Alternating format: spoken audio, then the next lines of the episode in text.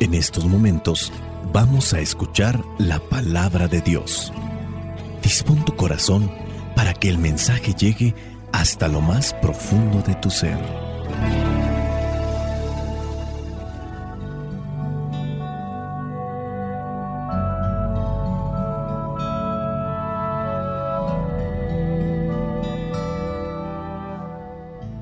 El Evangelio que la iglesia nos presenta para el día de hoy corresponde a Juan capítulo 16 versículos del 29 al 33. Dice así, entonces dijeron sus discípulos, ahora sí estás hablando claramente sin usar comparaciones. Ahora vemos que sabes todas las cosas y que no hay necesidad de que nadie te haga preguntas. Por esto creemos que has venido de Dios. Jesús les contestó, ¿así que ahora creen? Pues ya llega la hora, y es ahora mismo cuando ustedes se dispersarán cada uno por su lado y me dejarán solo. Pero no estoy solo, porque el Padre está conmigo. Les digo todo esto para que encuentren paz en su unión conmigo. En el mundo ustedes habrán de sufrir, pero tengan valor. Yo he vencido al mundo. Palabra de Dios. Te alabamos, Señor. Señor Jesucristo, nuestro divino Salvador. Gracias te damos por tu infinito amor. Te escuchamos en la palabra recibimos y adoramos en la Eucaristía, te servimos en los hermanos.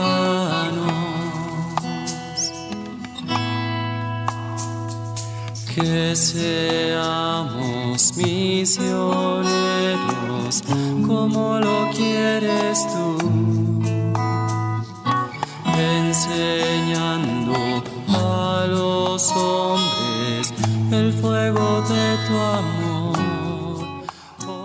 Durante ya varios días hemos estado escuchando cómo Jesús habla durante este tiempo de la última cena, este diálogo entre Jesús y sus discípulos. Jesús está hablando ahí, a la mesa. Las pláticas regularmente importantes resurgen en torno a una mesa. Primer punto que quiero presentar aquí es la disposición. La disposición para platicar con Dios también se da en torno a una mesa, a un altar donde se prepara la cena del Señor. Ahora, la cuestionante que podemos presentar en este punto es qué tipo de pláticas tengo yo regularmente en torno a una mesa. El desayuno, el almuerzo, la comida, la cena, un aperitivo, simplemente un café, un té, un chocolate. ¿Qué tipo de pláticas saltan entre los comensales? ¿Qué tipo de plática es la que fluye entre aquellos que están ahí? En este lugar íntimo, en este lugar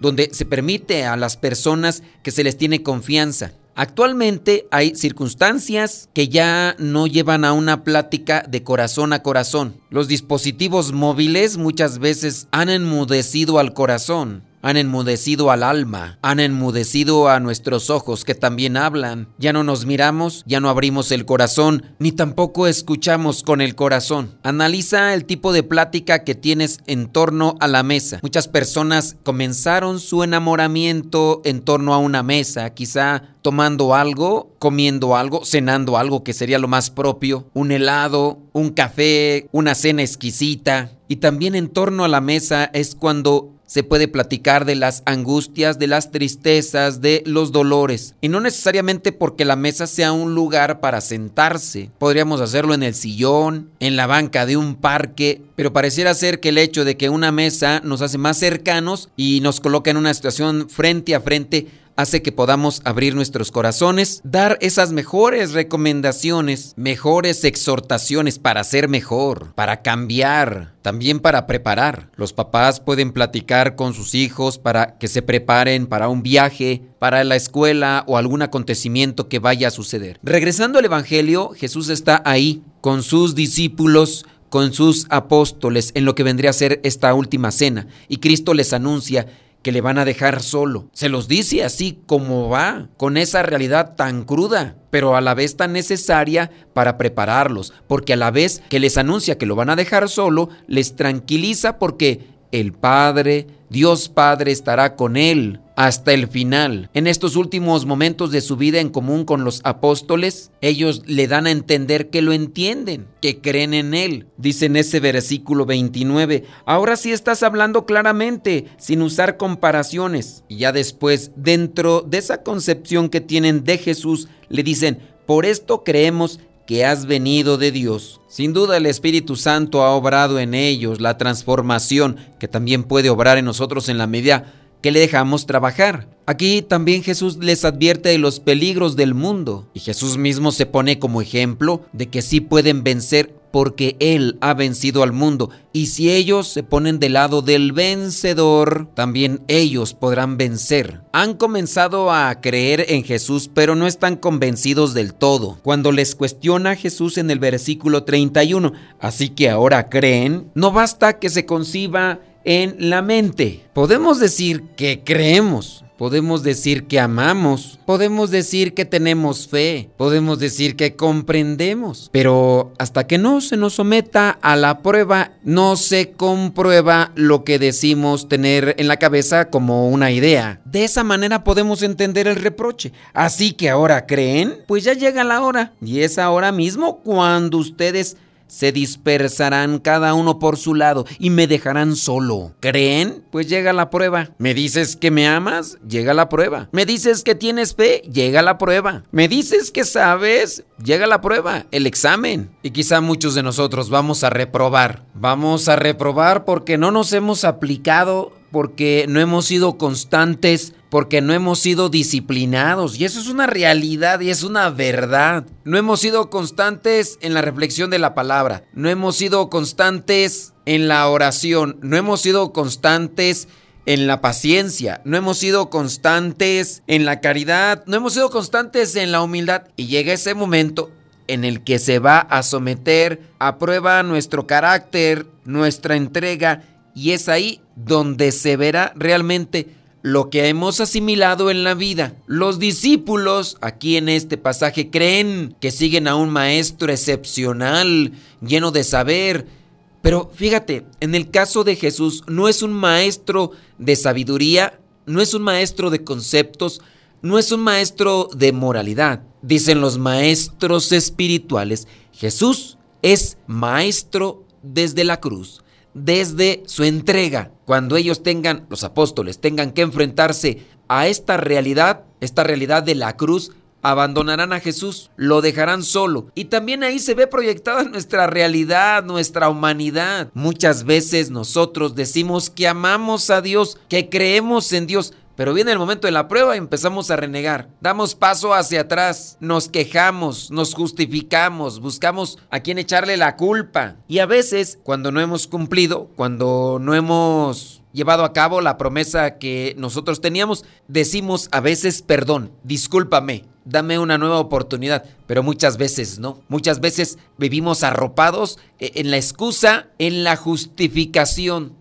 ¿Y cuántos sabrá que no reprueban y que ya no quieren seguir adelante? ¿Cuántos sabrá que reprueban y dicen, ¿para qué si vuelvo a reprobar? La vida es la escuela de la fe y todos los días estamos enfrentando pruebas. Jesús es el maestro desde la cruz, es el maestro desde su entrega. Sabemos que el Padre está con él y su presencia se va a mostrar incluso en esa máxima soledad del Señor. Entonces, no basta reconocer que Jesús viene del Padre, también hay que saber que va con el Padre a través de este camino, a través de esta entrega total en la cruz. No puedo alcanzar la salvación y la redención sin cargar la cruz de cada día, sin negarme a mí mismo y seguir a Jesús. Después de la resurrección de Cristo, Jesús acompaña a sus discípulos todavía 40 días, dando esa preparación final. Uno de sus alumnos ha reprobado, lo ha entregado y después se ha suicidado.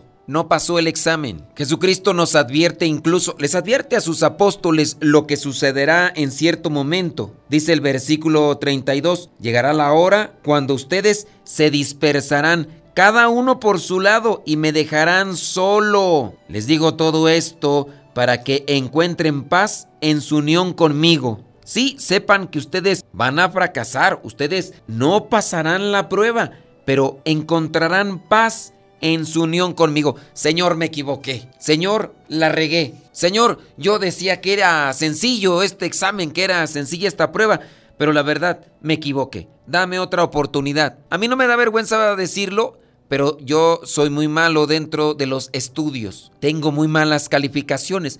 ¿Y por qué me va a dar vergüenza decir que incluso reprobé varias materias? Tuve que irme a exámenes extraordinarios. No me da vergüenza porque me esforzaba, porque buscaba siempre la manera de aprender, de asimilar, pero simplemente no me daba. Eran desvelos, era esfuerzo, era sacrificio, pero no me daba. Algunas veces llegué con los maestros y en los exámenes extraordinarios ni aún así pasaba. Profesor, yo sé que estoy muy mal pero créame, no he sido flojo, me he esforzado, he pedido ayuda, usted ha visto cuánto me he esforzado, ayúdeme, deme otra oportunidad. Y bueno, aquí estamos, después de sacar bajas calificaciones, no por dejadez, no por flojera, no por desidia, porque simplemente mi intelecto no me daba. El Señor sabe que vamos a fracasar, que le vamos a abandonar, que vamos a caer, pero dice él mismo, encuentren paz en su unión conmigo. Yo encontraba paz, tranquilidad cuando me acercaba a los profesores en la teología, en la filosofía, y les pedía otra oportunidad. Y ellos, mirando mi situación, mi condición, y no tenía por qué mentir, yo hablaba desde mi realidad. Ellos me daban esa tranquilidad y esperanza, y gracias a Dios, gracias también a ellos, pude avanzar y aquí estamos. ¿Para qué decir que voy a buscar una licenciatura si con las cosas que estudié en el seminario no pude? Mi intelecto no me da para más. A modo de justificación, siempre les digo, yo entré hasta los 22 años dentro de lo que vendría a ser una vida religiosa y solamente dentro de mi etapa de estudio estudié la primaria y con una baja calificación. No es justificación, pero es una realidad en mí. Busqué ayuda, busqué apoyo y logré avanzar hasta cumplir con lo básico. Qué vergüenza, ¿verdad? Más vergüenza me daría estar diciendo que soy el intelectual caminando cuando mi realidad esa no es. Jesús nos conoce y dice que la paz, después de nuestras caídas y de nuestras faltas, la vamos a encontrar en su unión con Él. En el mundo ustedes habrán de sufrir, pero tengan valor. Yo he vencido al mundo. Que el Señor nos ilumine, que el Señor nos fortalezca para poder comprender su palabra, para poder asimilarla, pero por encima de todo, a vivirla. Aunque no seamos muy intelectuales, pero siendo humildes, que el Señor nos ayude para que siempre en nosotros exista ese esfuerzo de cumplir su santa voluntad. Espíritu Santo, fuente de luz, ilumínanos. Espíritu Santo, fuente de luz, llénanos de tu amor. La bendición de Dios Todopoderoso, Padre, Hijo y Espíritu Santo, descienda sobre cada uno de ustedes y les acompañe siempre. Soy el Padre Modesto Lule de los misioneros servidores de la palabra. Vayamos a vivir el Evangelio. Lámpara es tu palabra para mis pasos luz en mi sendero. Lámpara es tu palabra para mis pasos, luz en mi sendero. Luz, tu palabra es la luz. Decimos que creemos en Dios, decimos que lo amamos, pero en el momento de la prueba es donde se ve de qué manera hemos forjado su amor en nuestro corazón. En este segmento que se llama Modesto Radio, que ustedes también pueden escucharlo ahí en el canal de YouTube, Modesto Radio, en YouTube, Modesto Radio. Ahora les vamos a presentar, con relación a este Evangelio, les vamos a presentar esta canción que se llama La vida es así. La interpreta desde República Dominicana Ambiorix Padilla. Y quédense porque hoy tenemos doblete musical. es así, ¿qué le voy a hacer? A veces va mal, a veces va bien. Te toca reír, te toca llorar. Si tienes a Dios, te toca ganar. Mi perro murió, mi gato se fue, mi amigo voló, solo me quedé. Quise maldecir esta soledad, pero recordé que Dios nunca se va.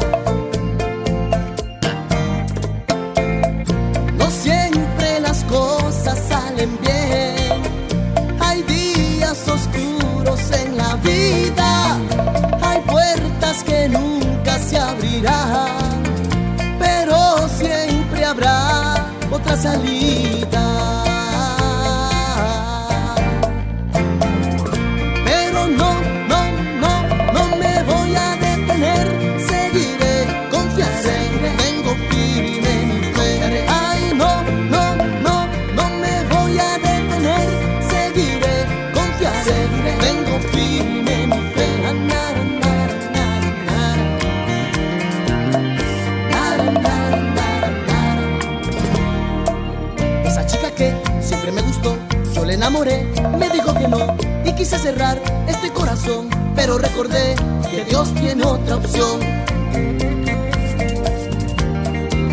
Solo me quedó para yo vivir, vaya condición, pobre me sentí, salí a caminar y adivina que al mirar la vida me di cuenta que yo tengo mucho más de lo que yo pedí y mucho más de lo que yo soñé.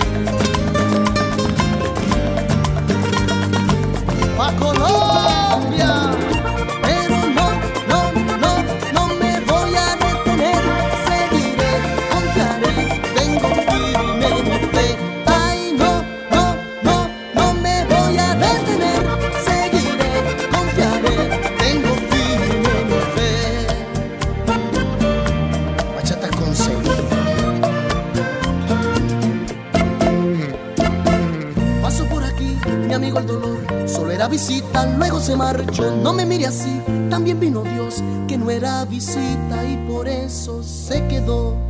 Ahora en otro género llega esta canción que se llama El amor todo lo puede. Esta canción la interpreta Mario Alberto y el grupo de Lo Alto.